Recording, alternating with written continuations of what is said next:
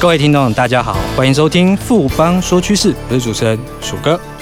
今天呢，要来和大家聊的是新冠肺炎带来的防疫的新科技商机。我们先稍待一下，马上回来。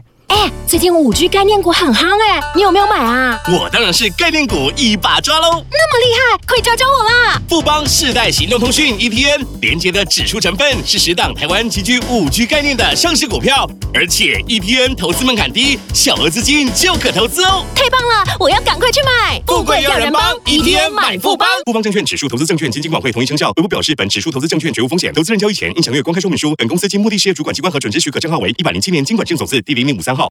欢迎回到富邦说趋势。我们今天很荣幸邀请到富邦投顾的资深经理老朋友张成维来和我们谈谈新冠肺炎这防疫所带来的科技新商机，大家应该都会非常的有兴趣跟关注。成维好，楚哥好，各位听众大家好。从现在全世界新冠肺炎疫情，因为还是一个进行式当中嘛，那大家几乎都是已经宅在家里面了，那就是所谓的居家令。那在这个趋势上面。我们有看到什么样的商机吗？新冠肺炎可以说是完全改变了人们生活的方式，无论是在工作、娱乐、购物等方式，都已经产生巨大的转变。以我最近晚上看那个美国 CNN 的新闻，其实我就有看到非常多的记者，他是在自己的家中的客厅啊、书房用连线的方式来播报新闻，并不是在摄影棚里面录制。由于美国很多的实体商店都已经陆续的停业。导致整个美国的网络购物大增，所以以美国亚马逊为例，他在三月中到四月中就增聘了十万人。那他后来有在讲说，他要再增聘十五万人以上。那整个公司的股价更是在四月十四号的时候创了历史新高，收在两千两百八十三元，整个市值来到一点一五兆美元。回顾在二零零八年的金融海啸，基本上也是造成了美国有超过一万家的实体商店关闭。那受到这次新冠肺炎的冲击，美国其实有预估可能至少会有一点万家以上的商家会关门。所以我们可以看到，在三月十四号到四月十八号这个期间，美国就有超过两千两百万的人他去申请失业救济金。所以人们的生活已经彻底的被改变。而这些改改变呢，是从单纯的购物、饮食，慢慢蔓延到工作、教育、运动跟娱乐方式。根据工研院产科国际所他们所做新的预测，受到新冠肺炎的影响，二零二零年大部分的终端电子产品出货量都是会衰退的。但受益于居家办公、居家娱乐、线上教育的盛行下，包含了轻薄笔电、电竞笔电。伺服器、游戏机的出货量还是会维持正成长。我刚刚成维这边有提到一个很有趣的一个一个趋势哦，就是网络购物大增，因为大家都待在家里面就买东西。亚马逊的股价来到一点一五兆美元，这是什么样的概念？这这个概念就是亚马逊一家公司，它相当于是整个台股的市值，因为台股差不多是三十三十三十多兆元嘛，那等于是一点一五兆美元，等于是三十多兆元的台币。那这样看起来，整个在家工作啊，在家线上学习啊，这整个居家令这个趋势看起来还会持续好一段时间嘛？那这样会对像是笔记型电脑或平板电脑这些产业带来什么样的商机呢？由于美国已经要居整个新冠肺炎最严重的区域，无论是确诊人数或死亡人数都排名第一，因此美国全面实施的这个居家令，也促使了美国民众必须要。远距工作，然后在线上做一个上课啊、教育啊，或者是在线上玩电玩，这些需求都会跟着提升。以远距工作为例，基本上它是会对于轻薄跟商用的笔电的需求来增加。那在三月份的时候，其实 Apple 有推出两款新品，包含了更具生产力的 iPad Pro。那这个产品基本上它。呃，除了后面有那个 ToF 的一个感测器之外，那它其实新增了所谓的触控板，也就是说，它其实它的操作已经。跟我们现在的笔电有一点接近。另外，Apple 还有推出另外一个商品，就是 MacBook Air 的新版。那这个产品基本上它是降价一百美元，然后它的键盘基本上也有做一个更新。我们认为，不管是新推出的 iPad Pro，或者是新推出的 MacBook Air，都有机会吸引到这些远距工作者，或者是要从事线上教育的学生。所以，从事 Mac Book 的组装的广达，或者是 MacBook Air、iPad Pro 零组件的瑞仪、可成或者是凯盛，都是有机会受益。那另外，我们认为说，由于美国众多的呃游乐园或者是戏院、国家公园或者是图书馆都已经关闭了，所以民众其实待在家里的时间会更多，所以他们大部分都会在家里。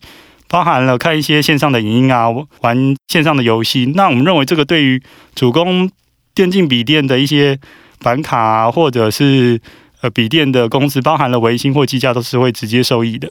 所以我们这边还想到一个问题哦，就是除了从一般人、一般消费者，或者说你是上班族来看的话，是刚刚讲的一些影响。那我想到一个地方，地方是说企业的老板。他们要因员工在家工作的话，可能要花钱去投资一些新的可能。